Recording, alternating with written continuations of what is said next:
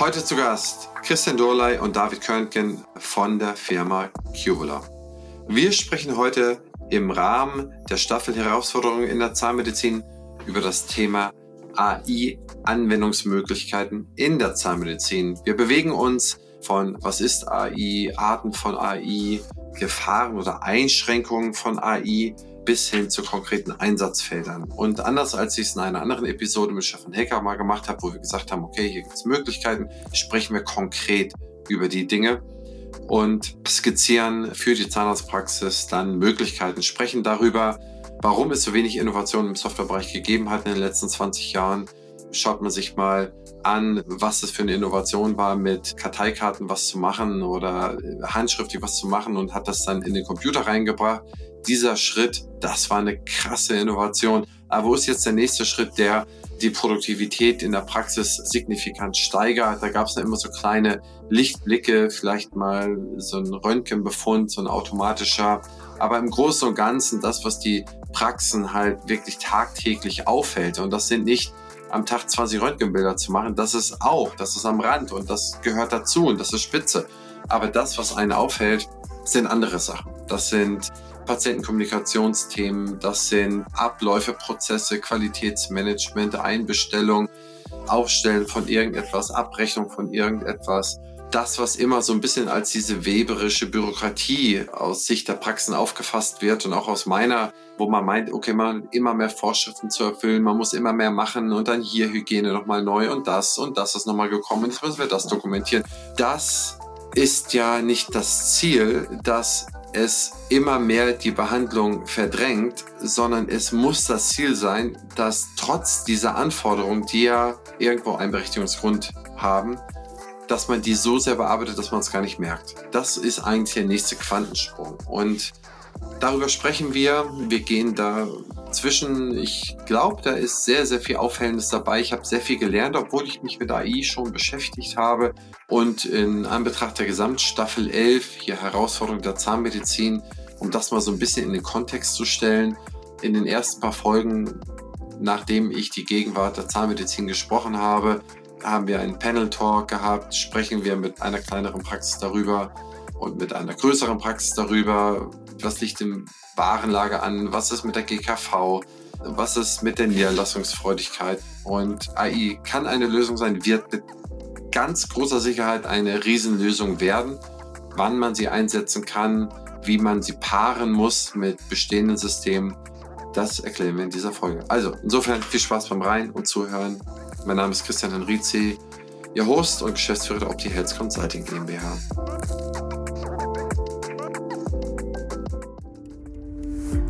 Herzlich willkommen zum Praxisflüsterer Podcast Staffel 11. Produktivität und Ressourcenmanagement in der Zahnarztpraxis. Unsere Zahnarztpraxen haben ein Problem. Seit 30 Jahren stagniert die Produktivitätssteigerung. Und wir brauchen Produktivitätssteigerung, um steigende Kosten und geringere Einnahmen zu kompensieren. Wir sprechen mit führenden Experten und Expertinnen aus den Bereichen Praxismanagement, Organisation und teilen ihre Strategien. Partner der Staffel ist die BFS. Fangen wir mal so an. Bei dir, Christian, wo kommst du her und was machst du so? Erzähl mal. Ja, guten Tag, Christian Durley. Ich bin Geschäftsführer bei der Cula und X- und UI-Designer. Meine Historie hat sich viel im medizinischen und vor allem im dentalmedizinischen Bereich als Software-Produktdesigner abgespielt. Ich war lange für eine Praxissoftware der federführende UX- und UI-Designer, habe dann verschiedenste Startups und kleinere Produkte und jetzt in letzter Zeit auch ein, wieder ein sehr großes Projekt im dentalen Medizinbereich gestalten dürfen. Digitale Lösungen, insgesamt die Digitalisierungsfragen im Praxisalltag sind so ein bisschen mein Fahrwasser geworden und ja, heute bin ich hier. Ja, cool. Christian, herzlich willkommen. Aber mit deiner Stimme könntest du auch, wie gesagt, auf der Reeperbahn da so ein bisschen um Einlass werben, ne?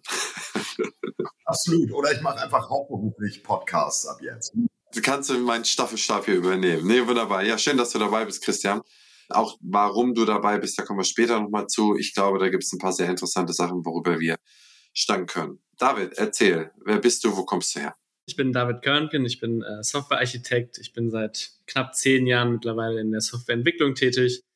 Habe mit Christian zusammen Firma gegründet, bin da auch Geschäftsführer. Deswegen zwangsweise auch mehr im Businessbereich mittlerweile tätig. Habe viel Übel in der medizinischen und pharmazeutischen Softwareentwicklung gesehen und versuche das so ein bisschen in den nächsten Jahren zu verbessern.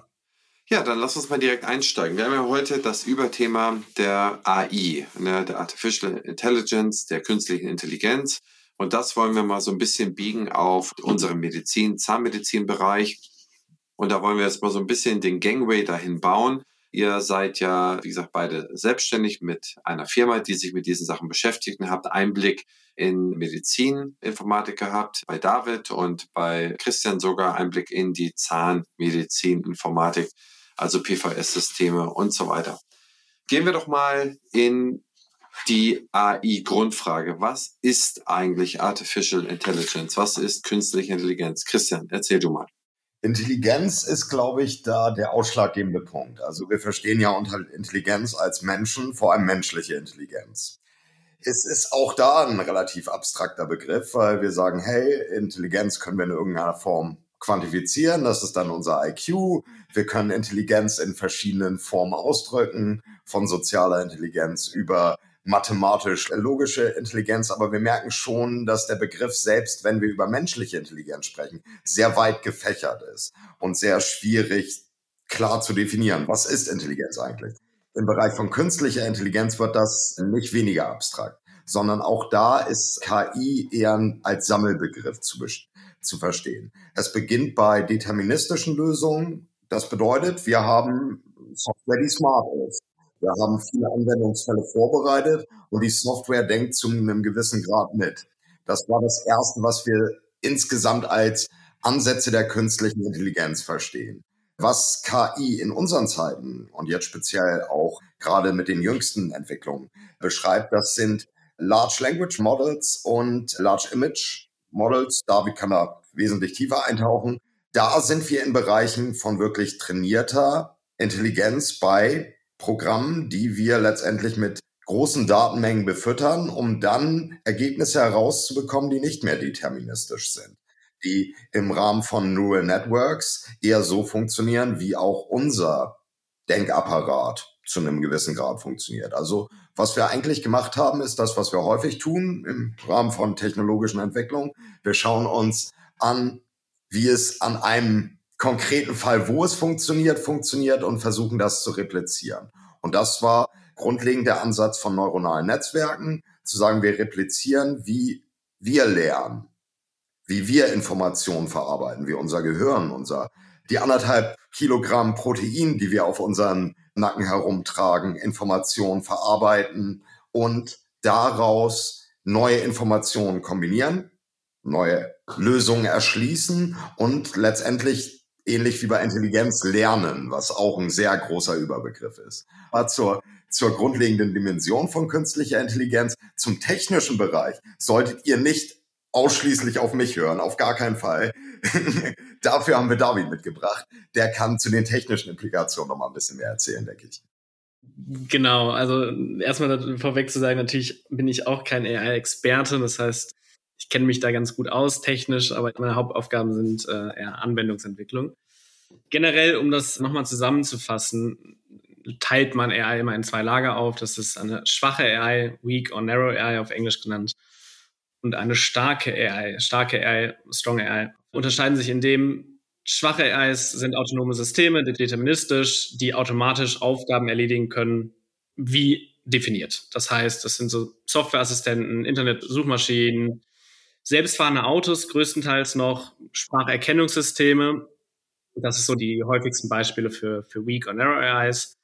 Für Strong AIs, da bewegen wir uns mehr in Nachahmung des menschlichen Denken, kann man sagen. Das wären LLMs, Large Language Modelle, das ist sowas wie ChatGPT, die versuchen, das menschliche Denkverhalten zu imitieren und dann ohne Input von einem Menschen eine Antwort zu generieren.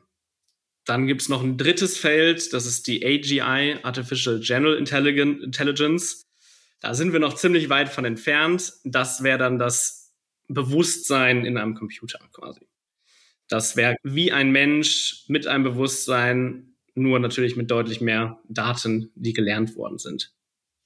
Das wäre meine Klassifizierung von AI in, insgesamt in diese drei Themenbereiche. Was soll AI denn lösen? Was kann sie uns abnehmen? Wo kann sie uns behilflich sein? Wo können wir dadurch Produktivitätsgewinne erzielen im Generellen? Das nicht auf unsere Branche, da kommen wir später noch zu. Wo hilft es uns im Generellen und da vielleicht auch in der Unterscheidung, die David gemacht hat zwischen Weak, Strong und AGI? Genau, ich würde da direkt als Beispiel quasi, sogar meine Beispiele sind da, glaube ich, gar nicht so schlecht. Gerade momentan nutzen wir viel Weak und Error AI. Das sind zum Beispiel Navigationssysteme. Ganz simpel gerechnet. Das sind Internetsuchmaschinen. Das sind äh, Assistenzsysteme in Überwachungssysteme im Fertigungsprozess. Das ist die AI, die wir seit Jahren schon benutzen eigentlich. Die ist bewiesen, die funktioniert, die wird eingesetzt. Da kommen noch ein paar mehr Systeme mittlerweile dazu. Das sind selbstfahrende Autos zum Beispiel, Spracherkennungssysteme. Das wird so langsam etabliert. Ich meine, in Silicon Valley fahren mittlerweile die ersten Flotten von selbstfahrenden Autos. Bis jetzt größtenteils ohne größere Unfälle. Das wird immer mehr und mehr kommen.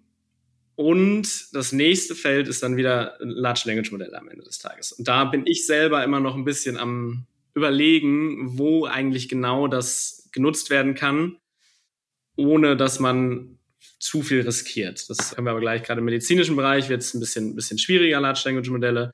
Um eine E-Mail zu schreiben, kann das wahrscheinlich jeder schon mal ausprobiert. ChatGPT funktioniert wirklich gut. Viel mehr sehe ich bis jetzt an Produkten und Co. auch noch nicht davon, ehrlich zu sein. Genau, die große Vision für Large Language Modelle und das ist auch, ich denke, viel des aktuellen Hypes und der ja, ich sag mal, auch sehr hohen Erwartungshaltung an das, was AI ist, liefern kann und werden kann, ist basiert darin, dass Large Language Modelle menschliches Denken nicht nur irgendwie in der technischen Struktur replizieren, sondern Sprache reflektiert menschliches Denken. Wir denken in Sprache, wir träumen in Sprache. Sprache ist nicht nur eine Form der Kommunikation für uns als Menschen, sondern es bildet unser Denken ab da muss ich auch noch mal einmal kurz rein. Das ist natürlich auch schwierig, da kommt man sehr schnell in eine sehr philosophische und neurowissenschaftliche Diskussion. Ich würde nicht unbedingt sagen, dass die Large Language Modelle momentan mehr als ein statistisches Modell von Wortaneinanderreihung sind. Das heißt, man berechnet, was ist der größte Wahrscheinlichkeitswert für das nächste Wort. Jetzt könnte man dann philosophisch natürlich fragen, ist die Sprache, die wir benutzen, genauso oder ist unser Bewusstsein doch noch ein bisschen mehr als nur das? Aber ich würde nicht sagen, dass die Large Language Modelle momentan wirklich die Sprache des Menschen imitieren oder das, das Denken und Sprechen eines Menschen imitieren, sondern wirklich noch eine statistische Aneinanderreihung von Wörtern sind am Ende des Tages. Genau, also es hat in jedem Fall Limitationen, auf die werden wir im Detail wahrscheinlich dann nochmal in den einzelnen aktuellen Anwendungsfeldern, vor allem auch im Medizinbereich, spielen die Limitationen, die sich bei unseren aktuellen Lösungen darstellen, ergeben auch eine riesengroße Rolle. Die Idee, gehen wir jetzt mal davon aus, die funktionieren perspektiv perfekt. Keinerlei Einschränkungen, hm, funktioniert letztendlich in der Sprachbildung und in der Logik dahinter wie ein menschliches Gehirn. Dann wären die Implikationen für Large Language Modelle und die AI, die letztendlich dann irgendwie das Gesamtprodukt bildet oder die Gesamtlösung, natürlich grenzenlos. Genauso wie man sagen könnte, hey, per Copy-Paste, per klarer Skalierung hat man statt eine AI dann 100 AI, einfach nur, weil man die Prozessorleistung dahinter hochschraubt. Also die Idee und warum AI, glaube ich, auch so ein Riesenthema durch ChatGPT geworden ist, ist natürlich zu sagen, dass AI nach und nach ganz viele menschliche Arbeitsfelder ablösen kann. Fängt an mit den klar deterministischen Prozessen, wo man ganz klar sagen kann, Anfangs kommt immer was raus, dann passiert Schritt bis eins bis zwanzig, Dann hat man zum Schluss klare Endpunkte, klare Ergebnisse. Das sind Arbeitscases, die haben wir auch schon lange vor AI automatisiert.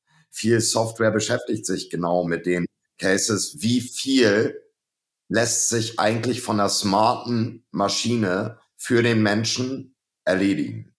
AI spielt oder jetzt aktuell in, in dem Lösungsumfeld dann immer eine Rolle, wenn es keine An- und Aus-Antworten sind, sondern dann Wahrscheinlichkeiten, wie David beschrieben hat. Das sind so ein bisschen, ich sage mal jetzt auf einer hohen Flugebene, die Felder, in denen AI jetzt gerade eingesetzt wird und wo wir große Lösungen erwarten. Wo es jetzt ganz konkret am meisten passiert ist bei Content-Generierung.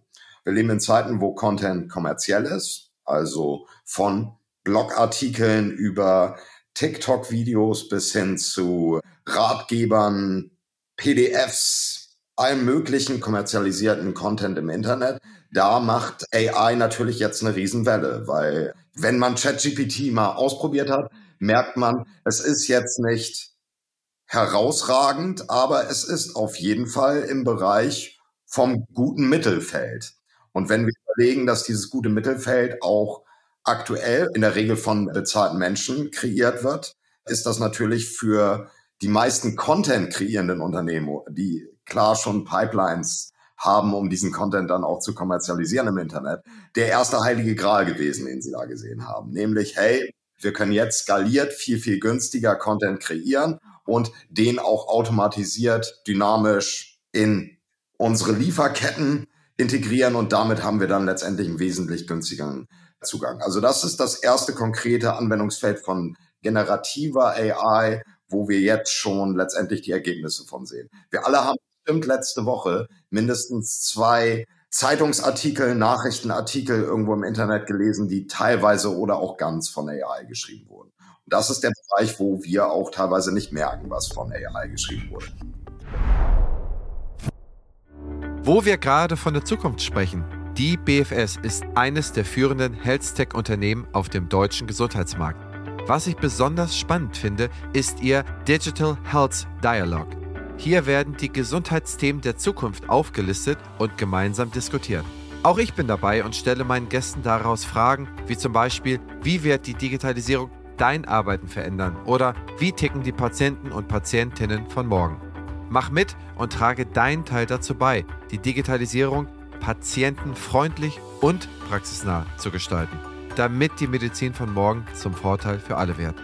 Zu finden ist diese unter meinebfs.de-dhd. Ich wiederhole, meinebfs.de-dhd. Du bist zahnärztliches Fachpersonal und möchtest in der Praxis mehr Verantwortung übernehmen?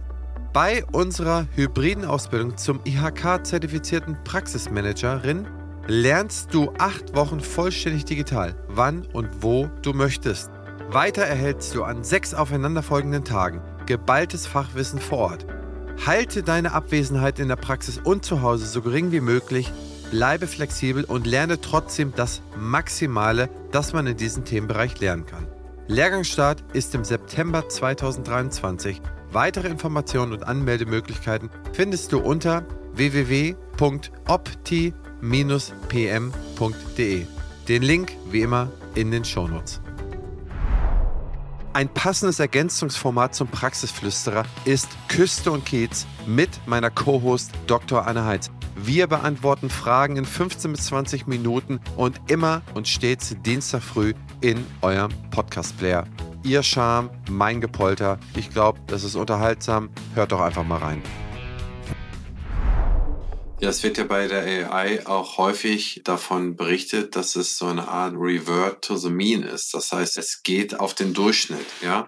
Das heißt, wenn ich ein statistisches Modell darunter lege und meine Antwort erwarte, dann errechnet mir die Statistik die höchste Wahrscheinlichkeit. Die höchste Wahrscheinlichkeit so habe ich es in der Statistik gelernt, ist immer der Durchschnitt. Der ist die, immer die höchste Wahrscheinlichkeit im Durchschnitt, ja. Das heißt, ich habe auf der einen Seite schließe ich mir eigentlich den Weg gen Norden aktuell noch aus. Das heißt, dass ich das absolut perfekte treffe, also die außergewöhnliche Leistung, weil die halt statistisch nicht der Durchschnitt ist oder nicht dem Durchschnitt entspricht, ja.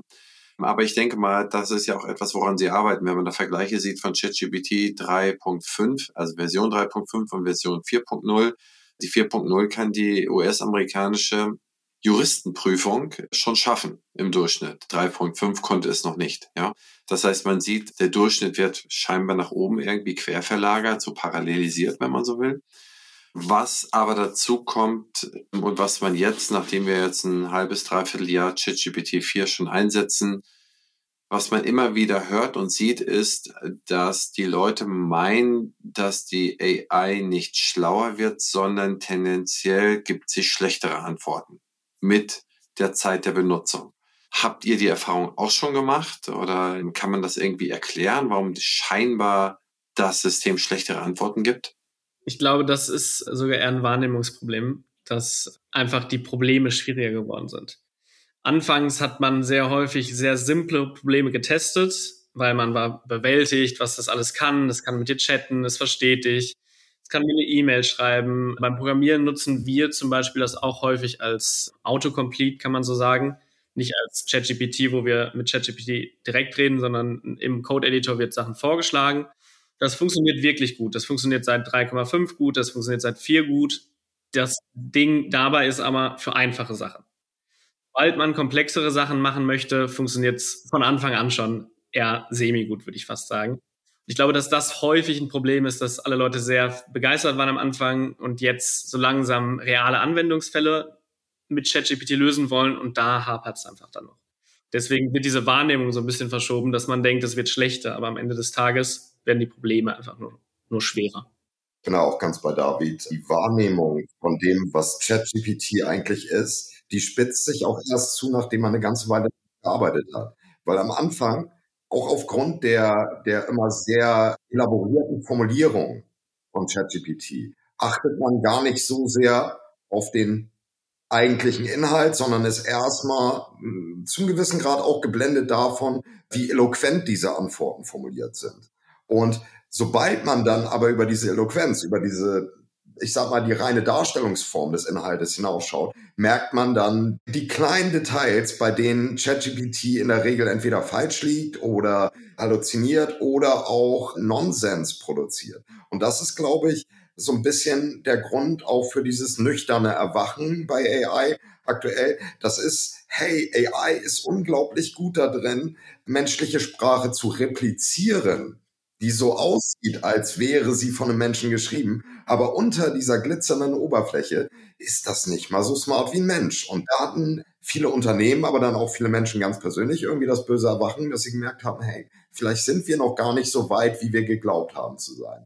Englisch wird die Dutch Language AI, die wir im Moment immer zugänglich und im Einsatz haben, häufig als Parler-Trick bezeichnet. Also als als äh, Bühnenshow, wo erstmal irgendwas so wirkt, als ob es, als ob es was ganz Großartiges und was, was Magisches wäre. Aber sobald man dann den Trick dahinter verstanden hat, merkt man, wie limitiert es eigentlich ist. Und ich glaube, das ist auch so ein bisschen der Prozess, wo Menschen sagen, hey, ChatGPT ist irgendwie schlechter geworden als davor.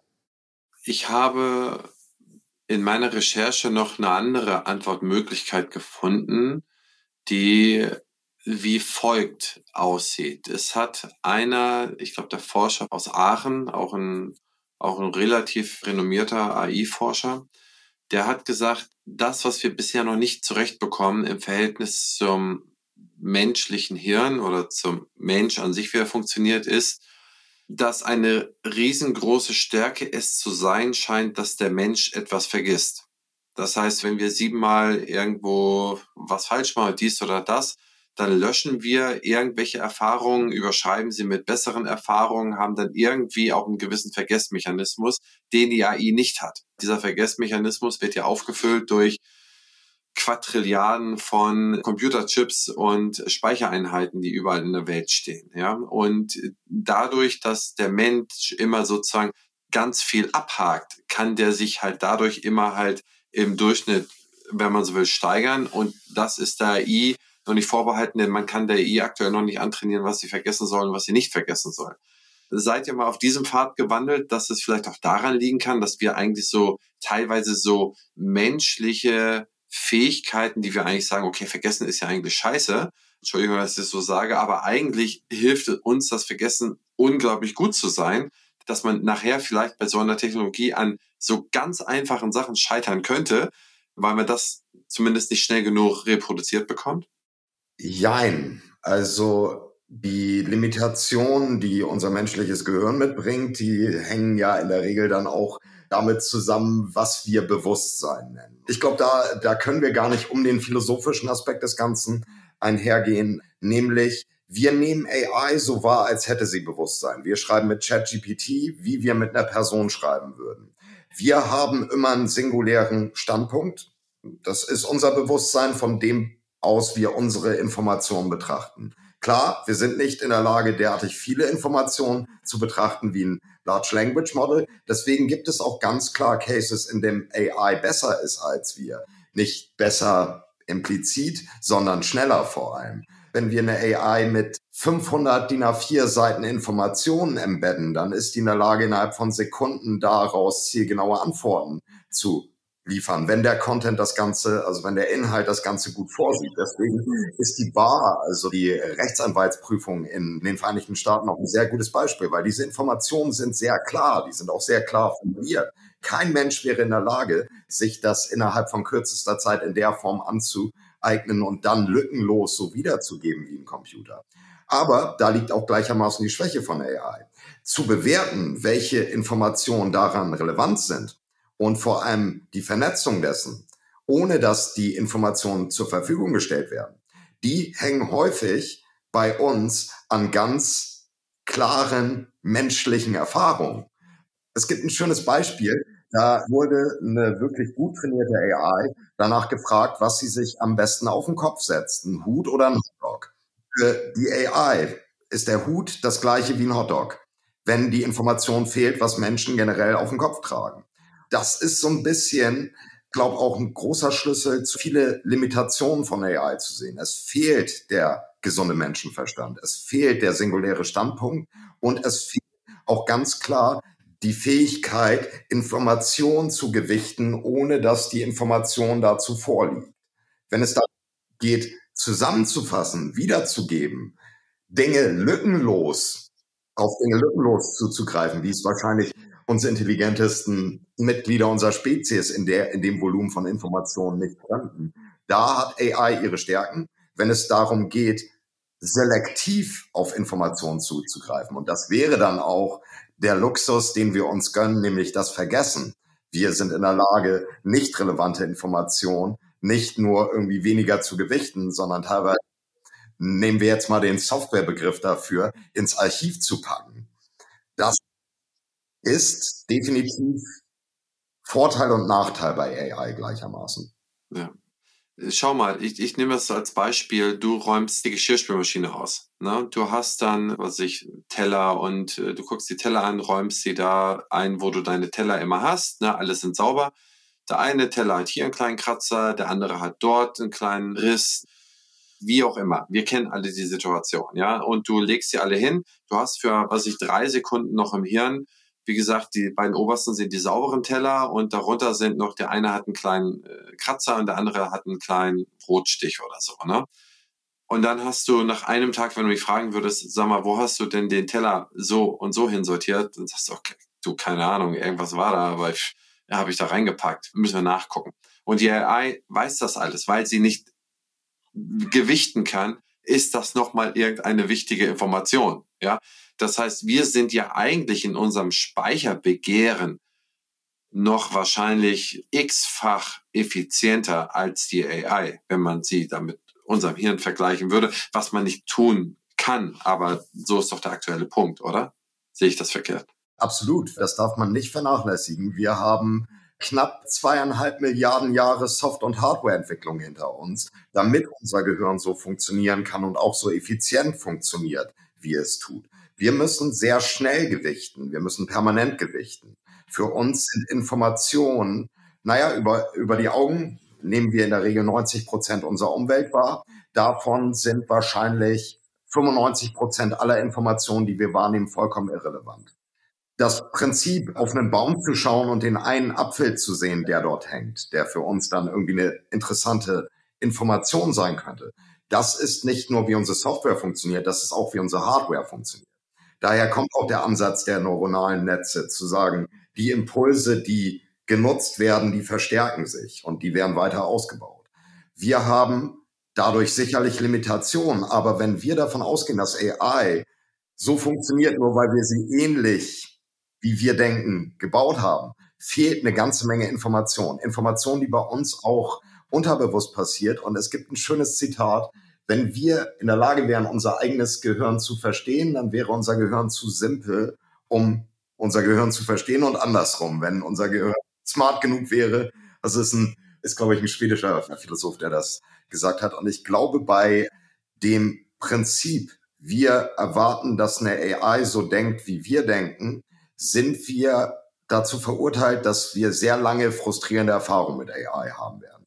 Ich glaube, zu verstehen, dass eine AI grundlegend anders funktioniert, aber in der Lage ist, gewisse Teilbereiche unseres Denkapparats zu replizieren und dementsprechend als ergänzendes Tool zu dem funktioniert, was wir sowieso schon kreieren und leisten können als Menschen. Das ist, glaube ich, das Feld, in dem die spannendsten Lösungen stattfinden. Nämlich dann auch, äh, um es jetzt konkret auf Software runterzudrehen, wären es die Lösungen, die sowohl mit deterministischer Software, also smarter Software und AI-Anteilen da drin arbeiten. Weil dann hat man nämlich die Felder, die man unter Kontrolle hat und die Felder, die, die letztendlich ergänzend dazukommen. Aber ich nehme David schon permanent das Wort weg. David, hast du, hast du auch eine Meinung dazu? Ich wollte noch was sagen zu dem Vergessen bzw. Überschreiben. Das ist nämlich wirklich ein interessantes Problem oder, wie man sehen will, auch Vorteil natürlich vom, vom Menschen gegenüber AI. Gerade abhängig, wie diese AI-Modelle trainiert werden. Das kann man natürlich jetzt nicht wissen, wie OpenAI das zum Beispiel macht ob alles an Input neu in die Modelle einfließt, ob bestimmte Sachen gefiltert werden, Reinforced Learning, sind da solche, solche Begriffe, die da stattfinden. Ich glaube aber, das ist ein relativ gut lösbares Problem, gerade technisch, bestimmte Memories von AI auch vergessbar zu machen, beziehungsweise überschreibbar und Co. in der Zukunft. Das führt aber zu einem viel größeren Problem eigentlich von diesen AI-Systemen. Das sind diese Blackboxen von Daten. Und da kommen wir nämlich in den interessantesten Bereich eigentlich von AI. Wie gut sind deine Trainingsdaten? Und wie gut verstehe ich meine Trainingsdaten? Kann ich meine Trainingsdaten überhaupt noch verstehen? Kann ich erkennen, ob da ein Bias drin ist? Weil wenn wir jetzt über ein Large Language Modell reden, reden wir über eine Milliarde Parameter. Das sind Petabytes. Äh, das ist sehr, sehr viel Speicher, sagen wir es mal so, an Daten, die für den Menschen unmöglich zu verstehen sind. Die Zusammenhänge kann kein Mensch verstehen. Das können auch nicht zehn Menschen oder so. Das ist immer noch eine Blackbox. Man versucht da viel natürlich durch Data Engineering möglichst gute Daten zu bekommen. Aber damit steht und fällt eigentlich jede AI. Was natürlich auch passieren kann bei sowas wie ChatGPT 4, dass auch einfach mal die Datensets, die danach zum Lernen benutzt worden sind, einfach nicht so gut waren merken tut man das natürlich und das ist wieder eine große Sache, wo man, wo, wo ich direkt sage, das kann natürlich sehr gefährlich werden. Merken tut man das meistens erst, wenn das System in Benutzung ist, weil man weiß nicht, wie gut deine Daten sind. Man kann natürlich Statistiken und alles schön und gut, aber am Ende ist es bis jetzt immer noch eine Blackbox, wie die Daten eigentlich deine Modelle und deine Parameter setzen, weil es einfach zu viel ist für einen Menschen zu verstehen. Aber deswegen ist Vergessen ist da definitiv auch ein großer Punkt, natürlich dann deine Daten vielleicht einen Ticken kleiner zu halten, nicht nur jetzt für, für Blackbox und Verstehen, sondern vor allem auch für Performance und Kostoptimierung. Also es wäre ein interessantes Feature, wo man in die Zukunft vielleicht in den nächsten Jahren hinkommen kann, bestimmte Daten natürlich dann wieder zu vergessen, einfach weil man mehr Platz hat. Ja, also wir sehen ja, dass das Feld riesig ist, aber ich finde, das war schon mal eine super Annäherung, dass wir wissen, wo wir stehen. Ja, es ist auf der einen Seite zum aktuellen Stand nicht die Keule, die alles, alle Probleme erschlagen kann. Und auf der anderen Seite ist es auch nicht nichts, sondern es ist ein Quantensprung zu dem, was wir vorher hatten. Jetzt gilt nur nicht überall ist es nutzbar oder auch sinnvoll einzusetzen und da das Etikett drauf zu kleben. Das ist dann wieder ein e-, Etikettenschwindel wie so vieles andere, was da gemacht wurde. Und jetzt gilt es, äh, da jetzt kluge Einsatzfelder zu definieren. Und wir sind ja hier in der Zahnmedizin.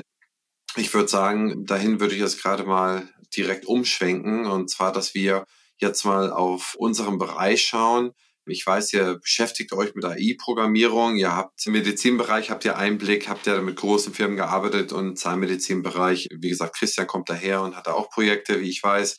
Also insofern würde ich das ganz gerne mal auf das Einsatzfeld äh, der Zahnmedizin ausrollen und da mal generell sprechen, was ihr da, und da würde ich auch gerade mal wieder mit dem Christian anfangen, was äh, du da generell für Bereiche sehen würdest mit dem heutigen technischen Stand, ne, also mit Ende 23, Anfang 24 und in deiner Bewertung, was du dir vorstellen kannst. Also nicht, was wir uns 230 oder 240 vorstellen, sondern was jetzt eigentlich so im Bereich von 12, 18 Monate möglich sein sollte und wo es uns helfen würde.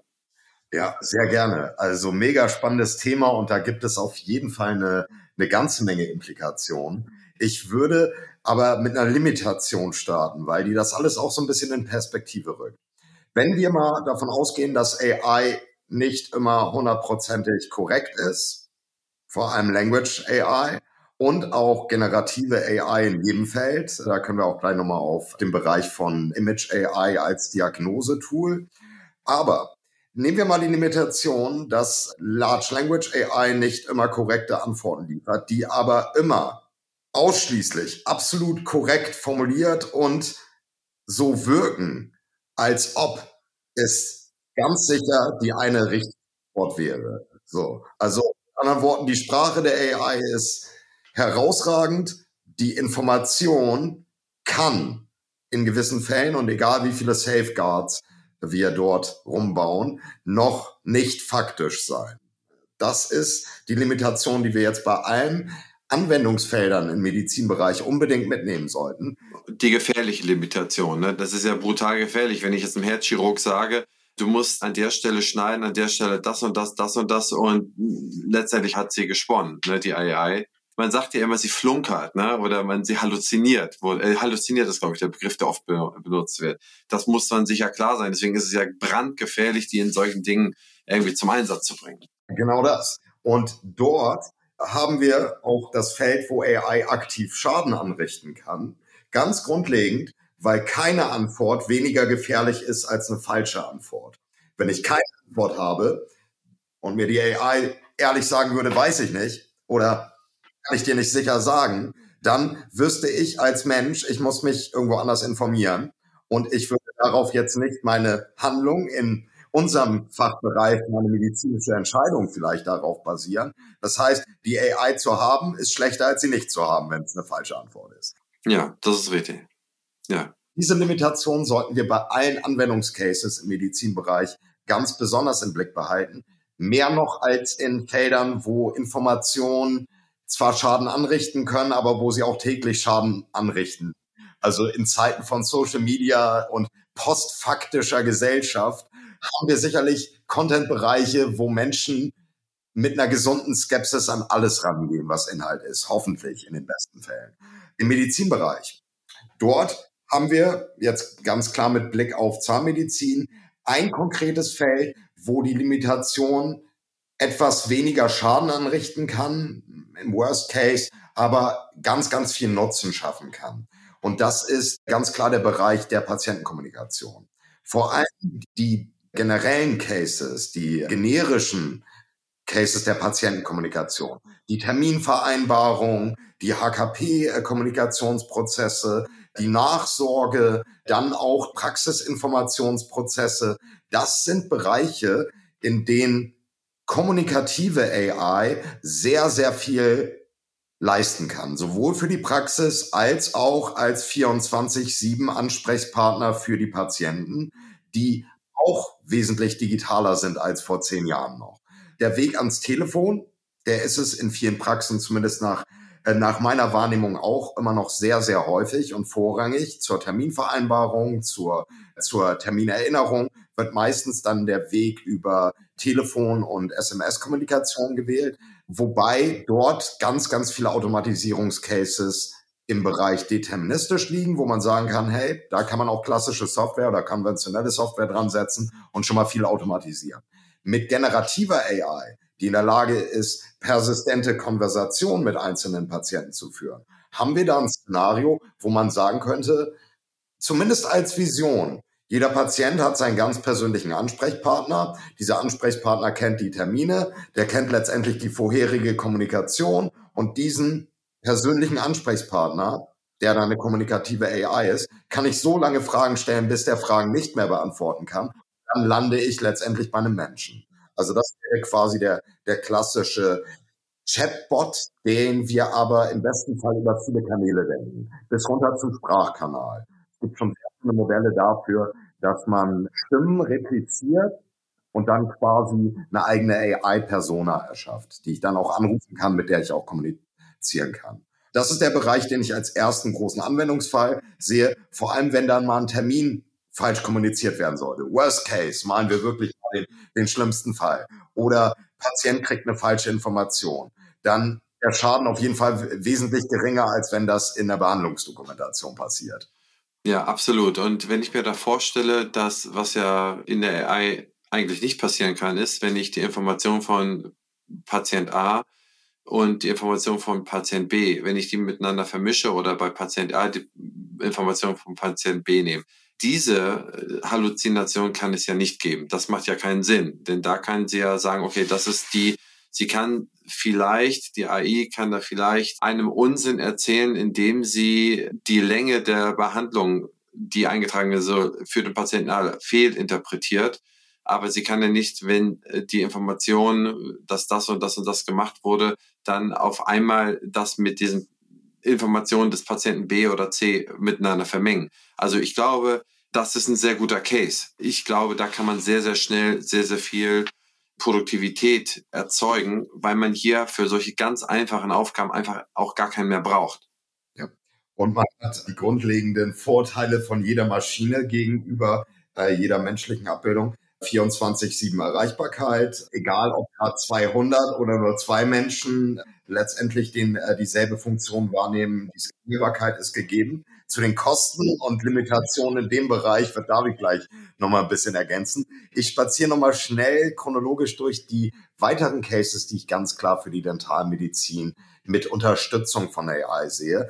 Praxisdokumentation. Im Bereich der Praxisdokumentation aber als Tool als Werkzeug, als Werkzeug, das der Praxis, den Praxisadministratoren, Praxismanagern zur Verfügung steht, um gewisse Dinge schneller, effizienter und letztendlich dann vielleicht auch schon in, in, inhaltlich vorgeschlagen zu dokumentieren. Aber da sehe ich nachhaltig und wahrscheinlich auch für die nächsten für die nächsten fünf bis zehn Jahre, zumindest von meinem aktuellen Gefühl und dem aktuellen Blick auf unsere auf unsere technischen Möglichkeiten, sehe ich den Mensch mindestens als Qualitätssicherung. Denn es kann in dem Szenario, wo eine Information faktisch richtig und medizinisch relevant sein sollte, sehe ich immer noch die Kontrollkomponente Mensch und letztendlich den Entscheider Mensch.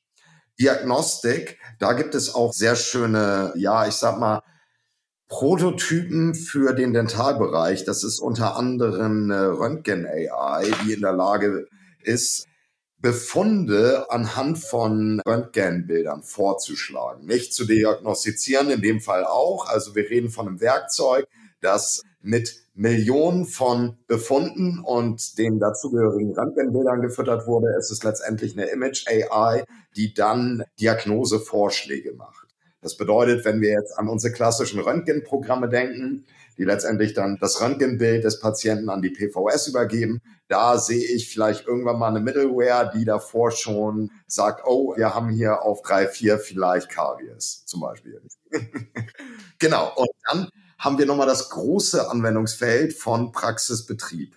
Und da sehe ich AI mit ganz, ganz vielen kleinen Anwendungscases. Das sind dann Themen wie Optimierung des Materialverbrauchs, wo wir ganz klar sagen können, wenn wir große Datenmengen zu so etwas zur Verfügung haben, die letztendlich dann aus gut dokumentierter Software herauskommen, dann ist man sicherlich in der Lage, da Prozesse zu identifizieren und diese Daten dafür zu nutzen, um Modelle zur Optimierung zu trainieren. Da gibt es auch sehr interessante Ansätze, nicht nur für den Medizin- und Dentalbereich, aber der Case ist überall der gleiche. Optimierung von Terminkalendern.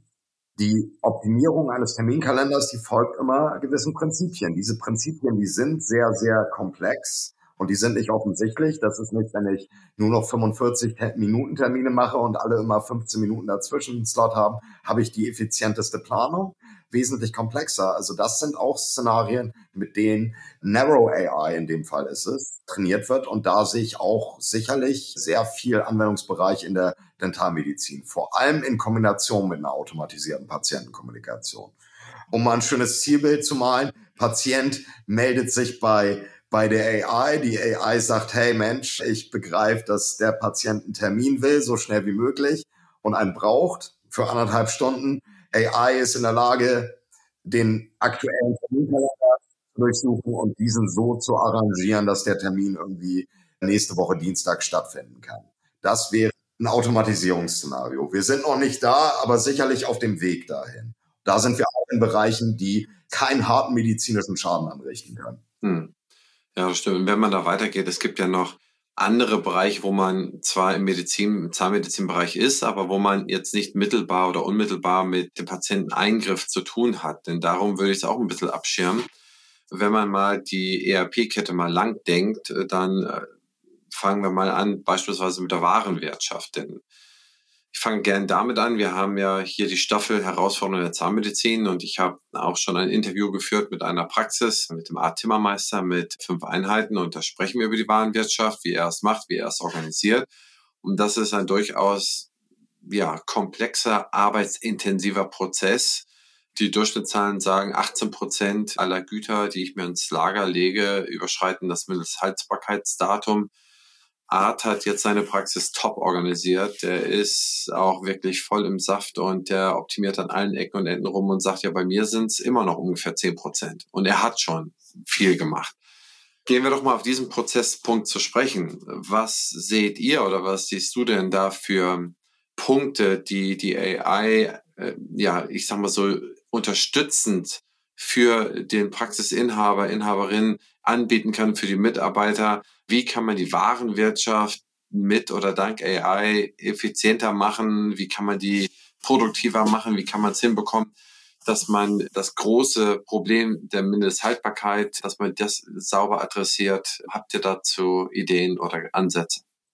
Definitiv. Ich würde das mal im Duo mit David machen. Ich schmeiße dann gleich mal den, den Ball direkt rüber. Der grundlegende Ansatz ist, mit deterministischer Software lässt sich da schon unglaublich viel machen. Viele Dinge sind deterministisch. Verfallsdaten sind deterministisch. Smarte Software so zu entwickeln, dass wir letztendlich die klaren Szenarien optimieren können. Dass die Software Bescheid gibt, dass gewisse Prozesse für den Anwender geschaffen werden in den Bereichen, wo wir ganz klar sagen können, klare Situation oder klare Ausgangslage erfordert eine gewisse Aktion, die dann dazu führt, dass wir ein besseres Outcome für das Ganze haben. Das ist im Bereich von deterministischer Software. Was jetzt aber für AI besonders spannend wird, ist, was sind größeren, also die größeren Optimierungsbereiche, zum Beispiel der Einkauf. Vorschläge dafür, welche Mengen von welchen Produkten eingekauft werden sollten, auf Basis des Verfalls von 100.000, 10.000, eine Million Praxen. Das wäre ein AI-Szenario, das wäre ein Machine Learning Case. Genau, das wäre nämlich, wenn man dann nochmal einen Fachbegriff reinschmeißt, die Predictive Analytics. Ich mache die immer auf Englisch, weil meistens gibt es da keine deutschen Begriffe. Das wird momentan auch schon viel benutzt. Das ist quasi auf Basis von historischen Daten zukünftige Ereignisse vorhersagen und optimieren in dem Fall. In den letzten zehn Jahren passiert das sehr viel im Finanzsektor, logischerweise.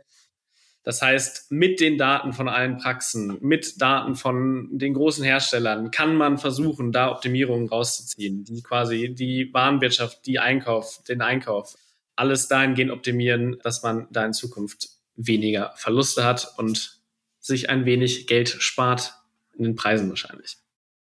Genau, und ich glaube, dass die vielversprechendsten Lösungen, die liegen immer in der sinnvollen Kombination von deterministisch und gezielten Einsatz von AI. Für den Nutzer macht es in der, in der Regel gar keinen großen Unterschied. Also das Prinzip, eine AI als Ansprechpartner, als Lösungshilfe, vielleicht auch als sowas wie einen AI-Assistenten innerhalb der Software zu haben. Das ist im schlimmsten Fall rein ChatGPT. wo links und rechts quer geschossen werden kann und ich nie weiß, ob die Dinge auch so funktionieren, wie ich sie haben will. Und im besten Fall ist es smart gedachte Software, die viele klare deterministische Szenarien schon berücksichtigt und die AI dann partiell dafür einnutzt, wo diese auch einen wirklichen Mehrwert kreieren kann. Das taucht für den Nutzer in der Form nicht auf. Also ich glaube, vieles ist, ist auch eine Wahrnehmungsgeschichte. Ab dem Begriff AI geht dann magische Software los. Das heißt, wir sagen eigentlich, hier fängt dann die AI an und ab dann passieren magische Dinge und dann äh, macht die Software Dinge, die sie eigentlich nicht könnte. Dass das aber immer eine Kombination aus, hey, da hat jemand das hart entwickelt und wir haben ja viele deterministische Szenarien so sinnvoll zu Ende gedacht, als dass die einen guten Ansatzpunkt für eine AI liefern, so dass die AI auch letztendlich in der Lage ist, sinnvolle Ergebnisse zu produzieren und einen Mehrwert zu schaffen.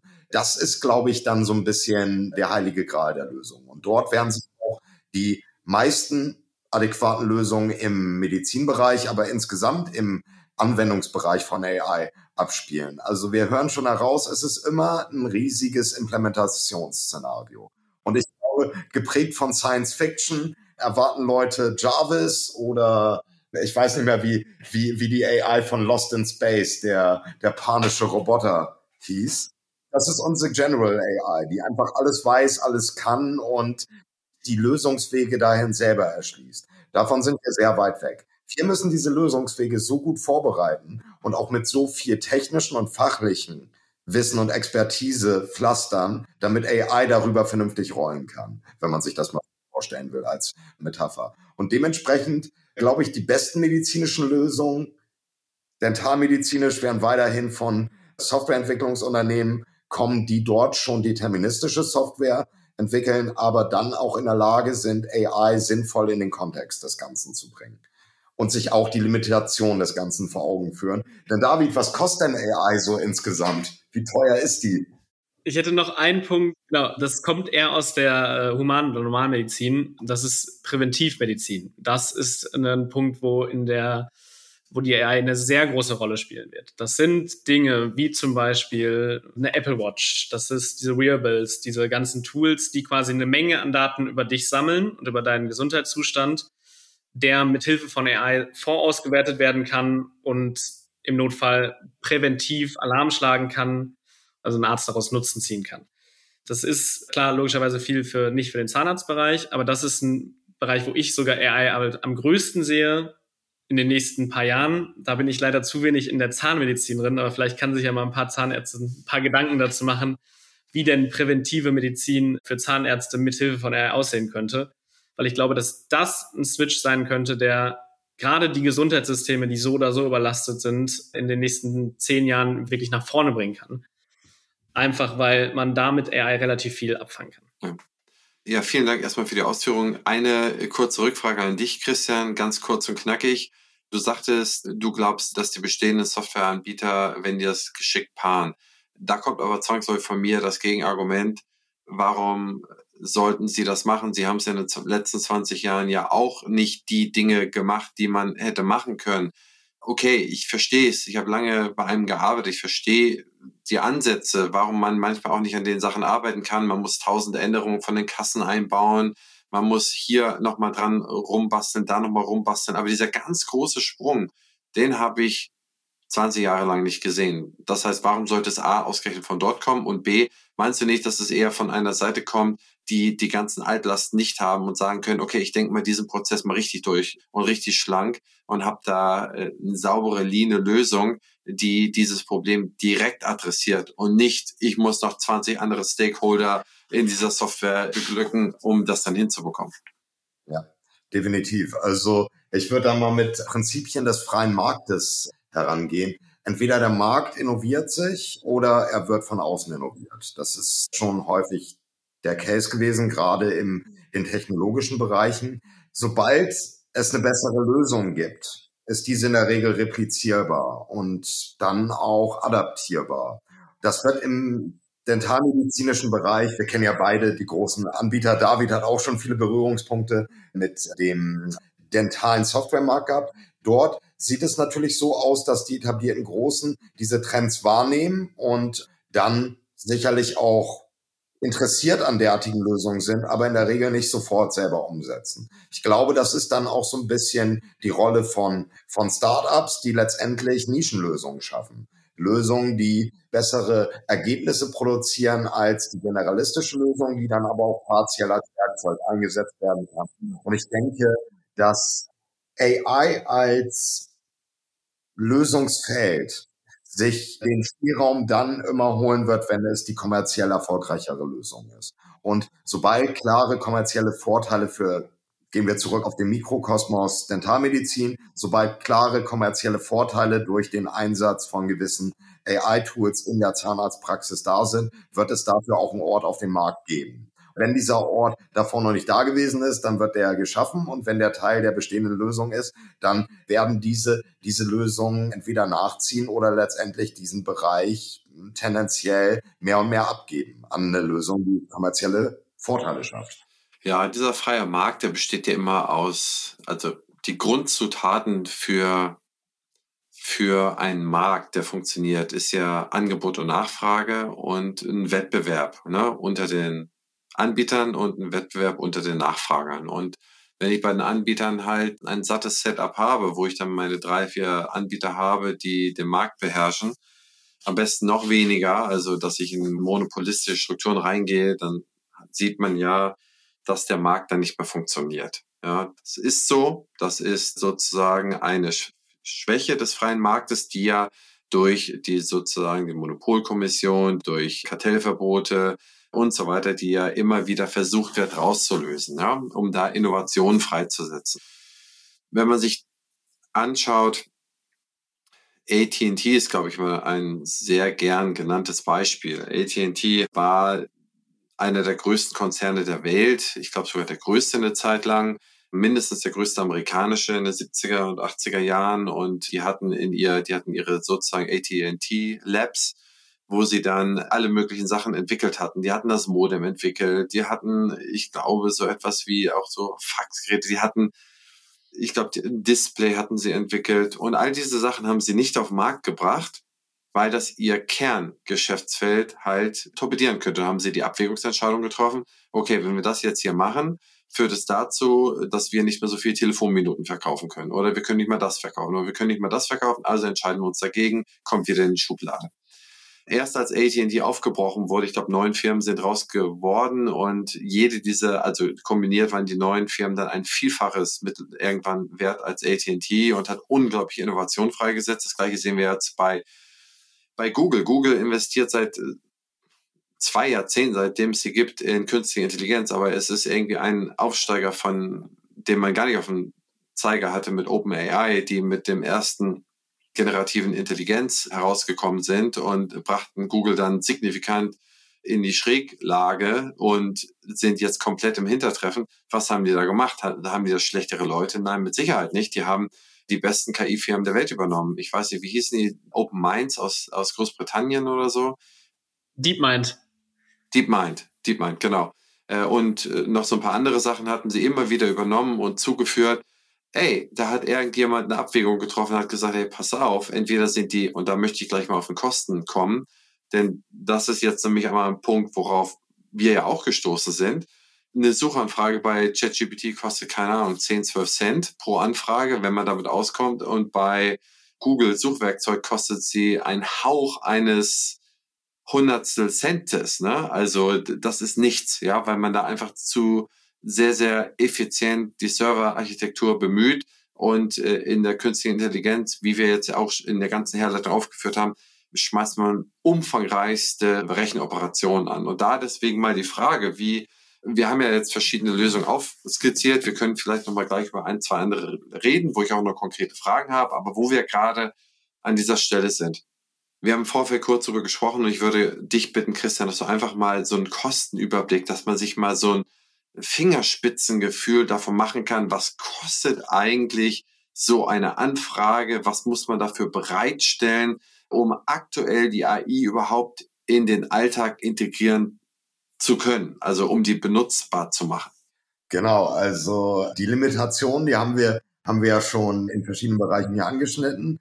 Die sind der erste Aspekt, warum es so ein nüchternes Erwachen beim AI-Hype nach ChatGPT 3 gab.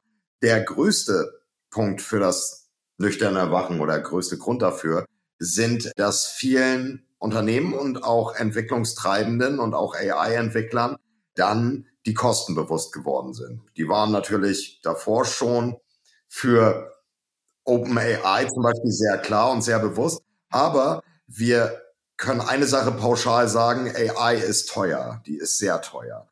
Wir trennen das mal in zwei Bereiche und dann würde ich mir David auf jeden Fall mal zur Hilfe nehmen dabei. Der erste Bereich ist die Entwicklung von spezialisierter AI und dann das Training der Modelle, die letztendlich dafür nicht von Grund auf erzeugt, aber für spezielle AI trainiert werden müssen mit hohen Rechenleistungen und mit großen Datenmengen. Und dann die Nutzung dieser fertigen Modelle.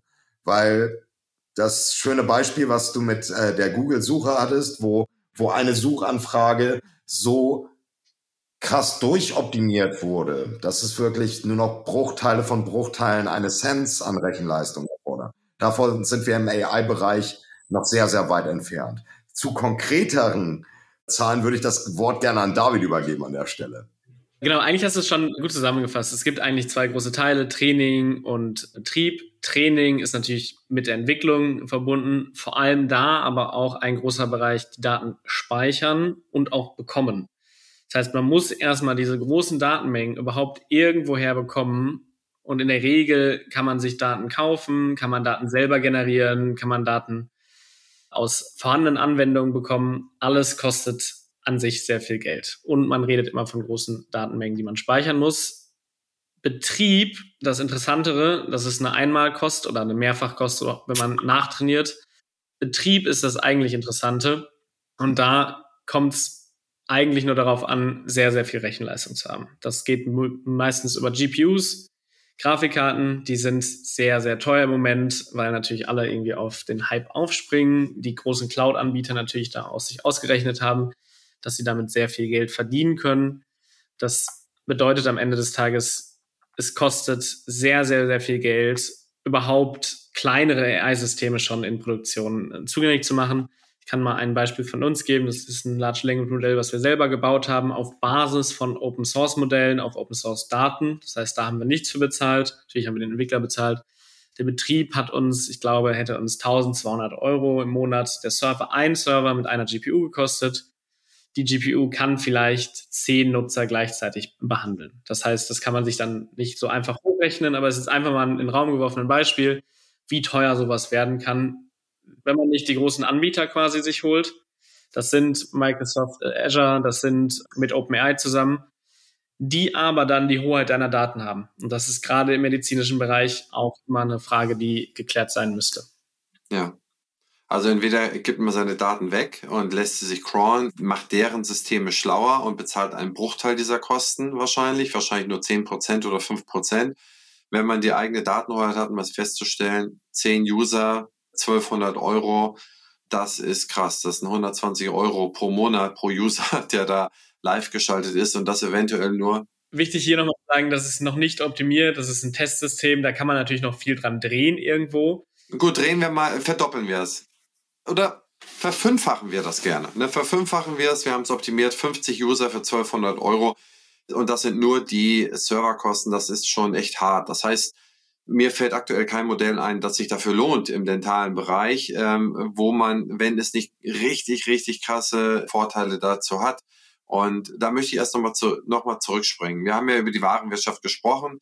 Wir sprachen 18 Prozent vergammelt, wird weggeworfen. Das sind anderthalb Prozent des Umsatzes. Das sind in Deutschland sind das auf 30 Milliarden Umsatz, die die Zahnarztpraxen alle zusammen machen. Davon anderthalb Prozent. 10 Prozent sind 3 Milliarden, 1 Prozent sind 300 Millionen. Das heißt, wir sprechen irgendwas von 450 Millionen, die im Lager vergammeln. Ja, das ist schon ein erheblicher Anteil. Und wenn man das mit mit pro besserer Prognosetätigkeit, besserer automatisierter Bestellungstätigkeit, wenn man das runterbringt, dann hat man schon mal meines Erachtens einen guten Case gefunden. Deswegen möchte ich nochmal andere gute Cases besprechen, denn wir haben hier viele Zahnärzte und Zahnärzte, die zuhören, die von entweder dem einen Thema so sehr genervt sind, dass sie sagen, okay, das ist mir wert, ein bisschen Geld zu bezahlen, oder wirklich harte Einspareffekte oder mehr Umsatzeffekte sehen. Und eins der größten Nervthemen, die es so geben kann, ist das Thema Qualitätsmanagement, Prozessoptimierung. Wir sehen, es ist zwingend notwendig, es ist vom Gesetzgeber vorgeschrieben. Die Praxen, die es machen, die haben unfassbar bessere Ergebnisse, weil die Prozesse schneller sind, weil es einfach, wie gesagt, wie geschmiert und richtig läuft. Aber dieses Thema anzufangen, tausend Richtlinien übereinzubringen, die sich dann auch alle naslang ändern und und das alles sauber zu dokumentieren, das ist, äh, man kennt ja noch einen alten QM-Ordner im, für 2,49 vom Haufe Verlag, den man sich irgendwie in den Keller reinstellt. Der hat natürlich nur einen Effekt, die Überweisung von 249 Euro. Aber wenn man so etwas zum Leben bringen will oder kann, das stelle ich mir und ich, wir haben im Vorfeld ja mal drüber diskutiert und haben ja auch an verschiedenen Sachen rumgebastelt. Das stelle ich mir sehr gute Möglichkeiten vor, die AI zu benutzen. Das heißt, die zu trainieren mit meiner QM für die Praxis beispielsweise und mir danach von der AI helfen zu lassen. Und da auch nochmal an Christian, was für Möglichkeiten habt ihr da herausgefunden oder könnte man da in Bezug auf Qualitätsmanagement für die Praxis eine Nutzbarkeit zuführen? Also da gibt's tatsächlich auch ein sehr spannendes Anwendungsfeld, weil wir sind im Bereich von schon verschriftlichten Inhalten. Und ich würde das in zwei Bereiche auftrennen. Der eine Bereich ist die Erstellung von Dokumentation, bei der AI sehr gut ein sinnvolles, unterstützendes Werkzeug sein kann. Ähnlich wie David es aus seinem Code-Editor beschrieben hat, der uns inzwischen gute Vorschläge für generische Coding-Szenarien inhaltsbasiert herausgeben kann, kann eine Dokumentation oder könnte ich mir eine Dokumentation so vorstellen, dass es mir Vorschläge unter, äh, unterbreitet. Vielleicht schon zu bestehenden Inhalten, vielleicht auf Basis von einem großen Pool von Inhalten. Da haben wir dann den Bereich der Content-Erstellung, in dem AI ein sehr spannendes Werkzeug sein kann. Und der zweite Bereich ist dann letztendlich die Zugänglichkeit von Dokumentation. Und da kann AI, glaube ich, den größten Impact von Anfang an erzeugen. Denn eine Praxisdokumentation zu erstellen, zu führen und zu haben, ist nicht mal die halbe Miete. Das Praxispersonal muss diese Dokumentation zugänglich haben. Im besten Fall die Bereiche, mit denen sie interagieren, innerhalb von der Software oder dann auch innerhalb von dem analogen Praxisalltag, die sollten schnell einen Weg offerieren, um an relevante Informationen in mundgerechten Stücken, nenne ich es einfach mal, zu kommen. Das ist ein Szenario, was sich tendenziell rapide verstärkt. Wir hatten Generation Instagram, inzwischen reden wir von Generation TikTok.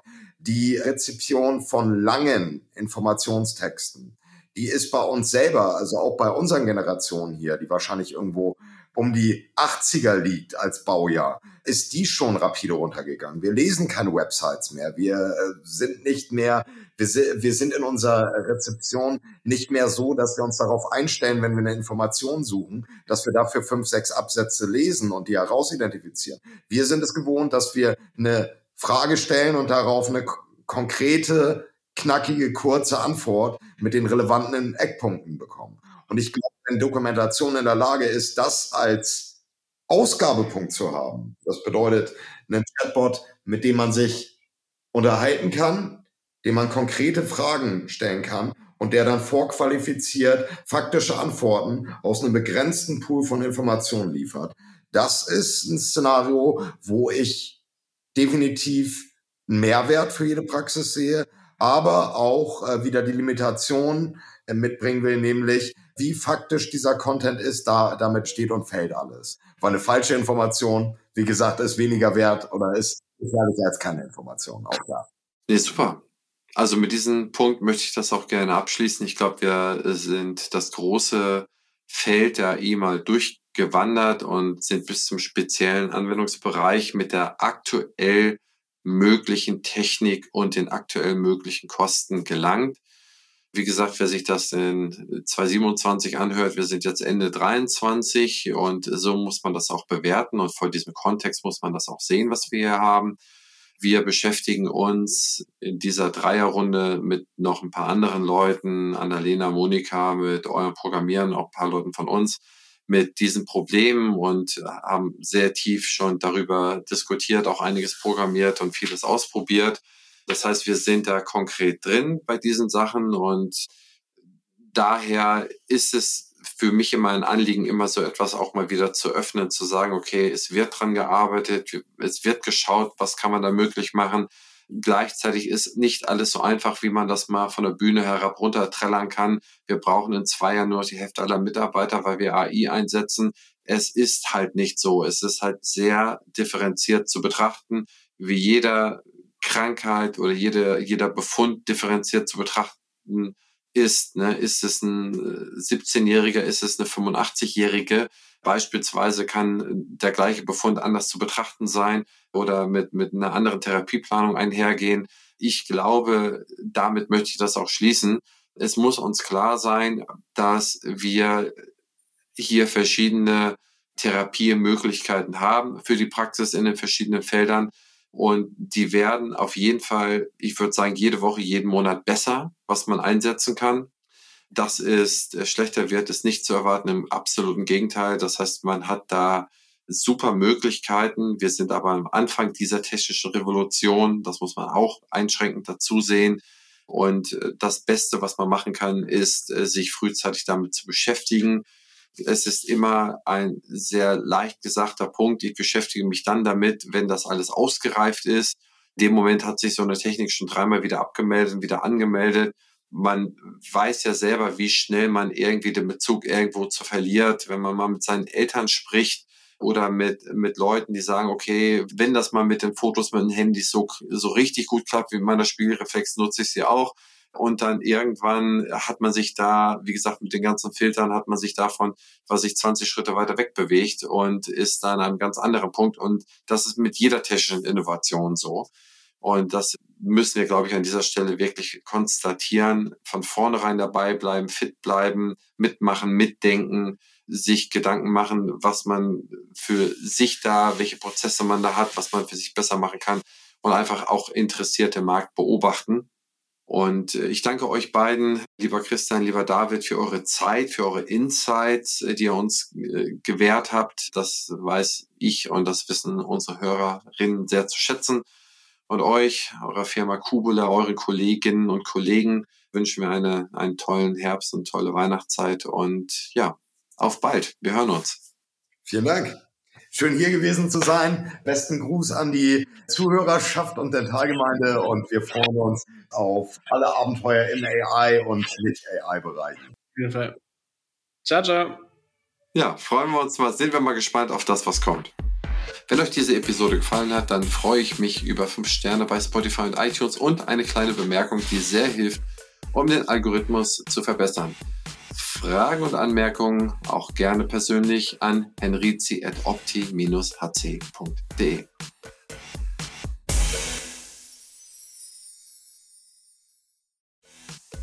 Dieser Podcast ist eine Produktion der Opti Health Consulting GmbH. Inhalt und Redaktion unterliegen der Verantwortung von Opti.